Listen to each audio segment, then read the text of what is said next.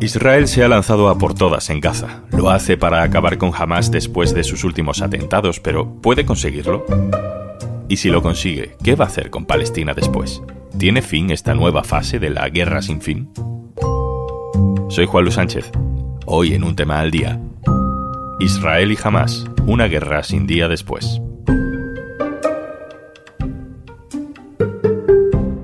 Una cosa antes de empezar. Hola, soy Juanjo de Podimo y aparezco por aquí para decirte que si quieres escuchar un tema al día sin interrupciones, tienes una opción muy sencilla. Regístrate en podimo.es barra al día y disfruta de 60 días gratis de todo el contenido de Podimo en exclusiva. En el momento en el que grabo este episodio, la cifra de muertos en Gaza contados desde el 7 de octubre está ya en más de 5.800 personas. Entre esas víctimas mortales, los cálculos palestinos dicen que hay más de 2.000 menores de edad.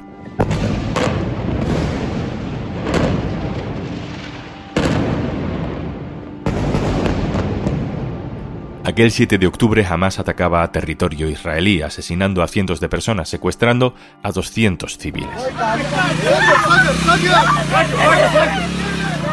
Después comenzaba la represalia. Bombardeos incesantes por toda la franja, de norte a sur, en escuelas y en carreteras, en edificios residenciales y en lugares estratégicos de Hamas, en mezquitas, en hospitales, en uno causando cientos de muertos de los que nadie se quiere responsabilizar.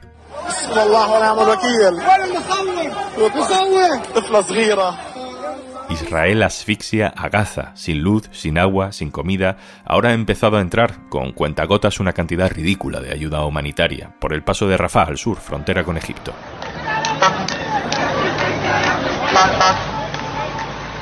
El gobierno israelí ha tirado panfletos desde el aire sobre la población palestina para advertirles de que se tienen que ir al sur de Gaza, si no serán considerados terroristas y por tanto como enemigo abatible en una invasión terrestre que lleva casi dos semanas anunciando.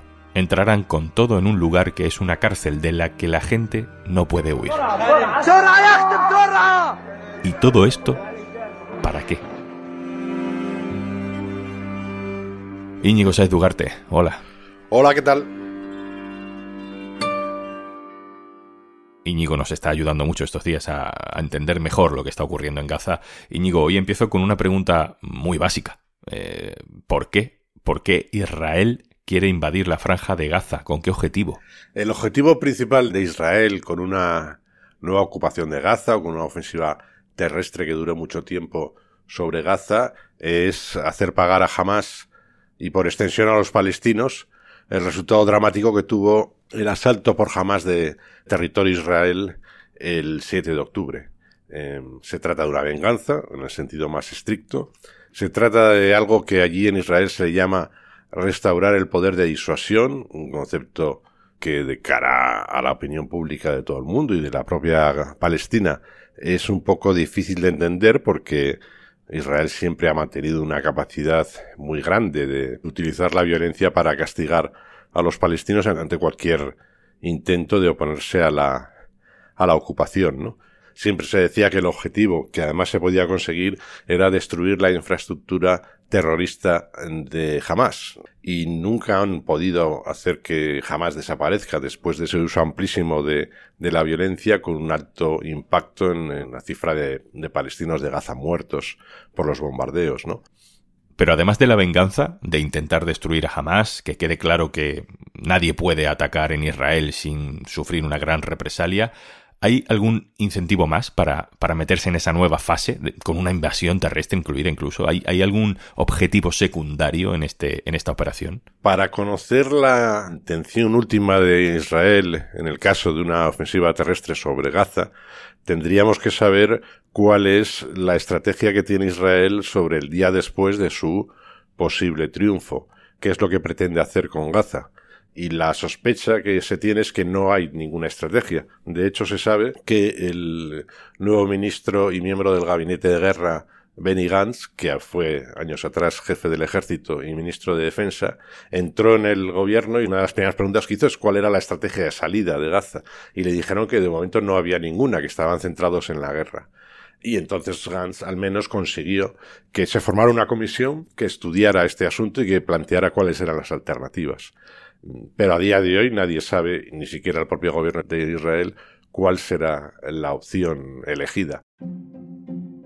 Íñigo, una duda sobre Hamas. ¿Es una organización muy acotada, estructurada, que puede ser cuantificable y por tanto erradicada más o menos? ¿O es una red que aunque caigan sus líderes puede reproducirse, mm, seguir financiándose, resurgir por mucho que sea atacada? ¿Se puede eliminar eso que en Israel llaman la infraestructura terrorista en un sitio como Gaza tan pequeño en el que los miembros de un partido político o movimiento armado o una red de, apoyo religioso están totalmente imbricados en la sociedad civil, ¿no?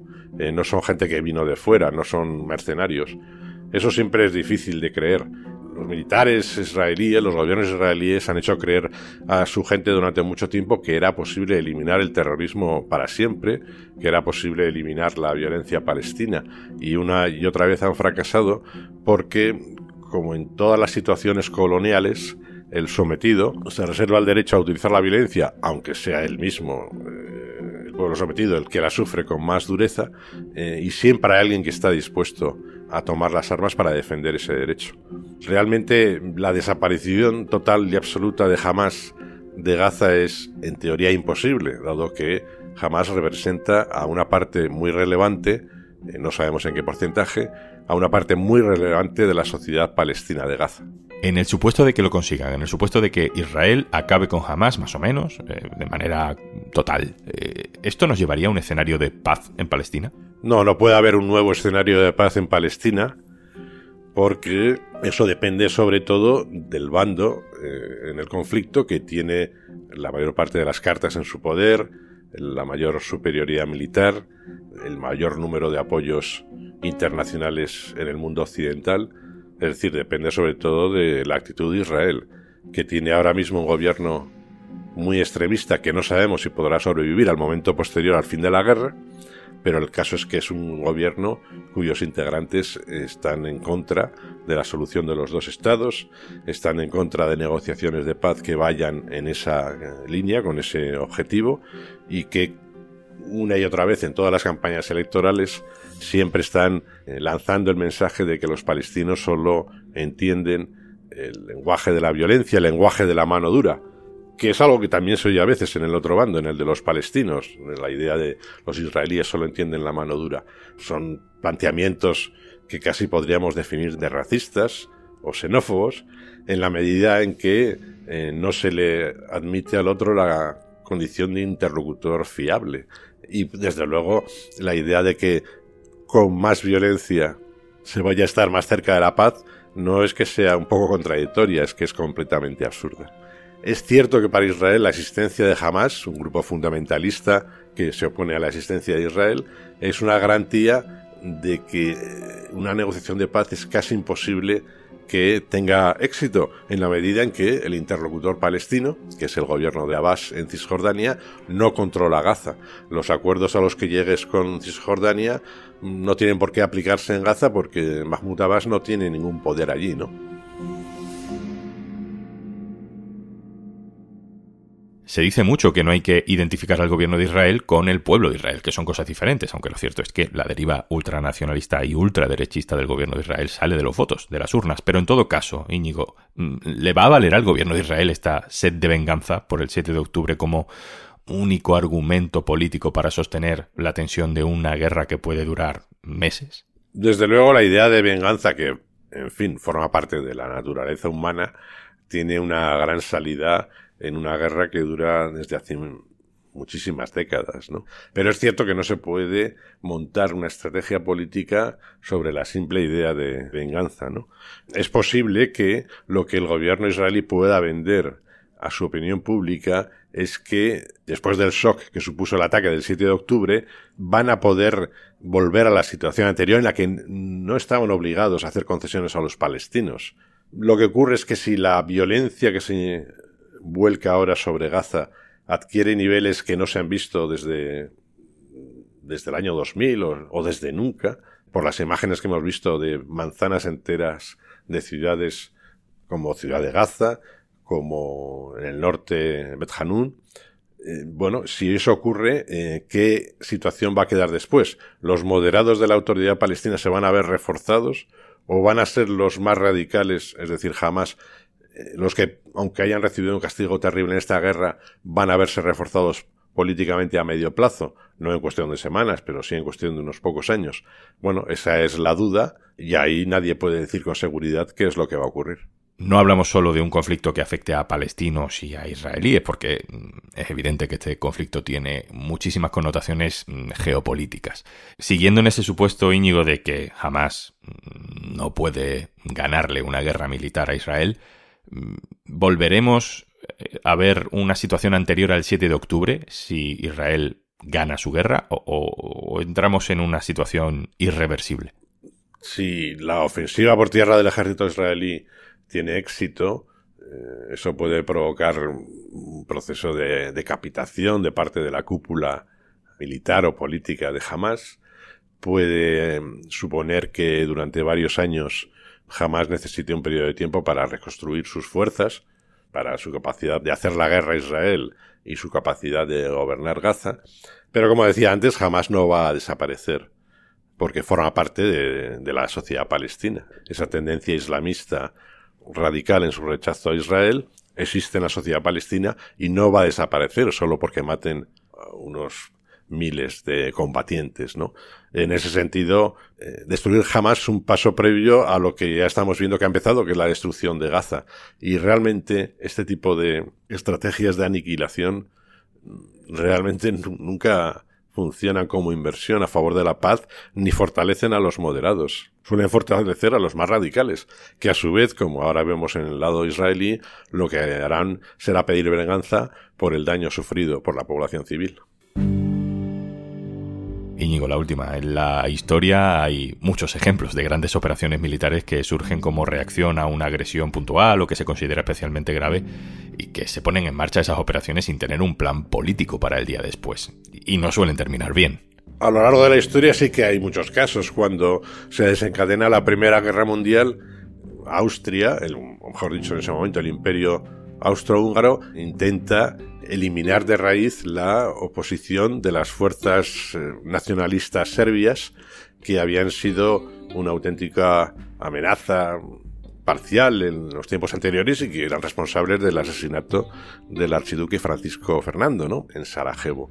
Pero claro, en ese momento la única aspiración que tenían los eh, responsables del imperio austriaco era volver a la situación anterior, que era inherentemente inestable. Y esto es bastante habitual. Eso es como no tener una estrategia de salida, en la medida en que montas una guerra para volver a la posición anterior, que ya de por sí era bastante inestable. Con el añadido en este caso que las tropas austriacas fracasaron por completo en sus primeras ofensivas. El ejemplo más conocido por todos nosotros, bueno, es el de la invasión norteamericana de Irak no había una estrategia de salida muy clara porque, en teoría, para los neoconservadores del Departamento de Defensa y de la oficina del vicepresidente Cheney, la idea es estar solo unos meses en Irak y entregar el país envuelto a los miembros de la oposición chií que llevaban décadas, no años, sino décadas viviendo en el exilio y ya casi, casi ni conocían su propio país, ¿no? Y realmente no había ningún plan para saber qué hacer el día después.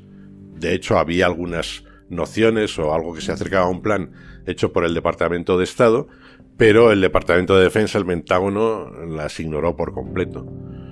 De todas formas, la frase habitual en estos casos, esa de que no hay plan de guerra que sobreviva al primer contacto o enfrentamiento con el enemigo, pues nos hace pensar que incluso aunque tengas una estrategia de salida, es muy posible que dependa de un determinado resultado militar que no estás seguro de conseguir.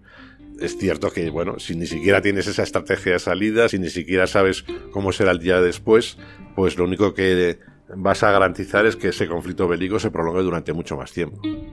Íñigo Sezugarte, muchas gracias. Gracias a vosotros. Y antes de marcharnos... Porque escuchas, pero a veces también te gusta ver lo que ocurre en tus podcasts favoritos. En Podimo tienes un montón de contenido también en vídeo. Descúbrelos navegando por nuestros videopodcasts y no te pierdas ni un gesto de nuestras creadoras y creadores. Tienes 60 días gratis en podimo.es barra al día. Esto es un tema al día, el podcast del diario.es. Si te gusta lo que hacemos, necesitamos tu apoyo. Hazte socio, hazte socia del diario.es en el diario.es barra socio. El podcast lo producen Carmen Ibáñez, Marcos García Santonja e Izaskun Pérez. El montaje es de Pedro Nogales. Yo soy Juan Luis Sánchez. Mañana, otro tema.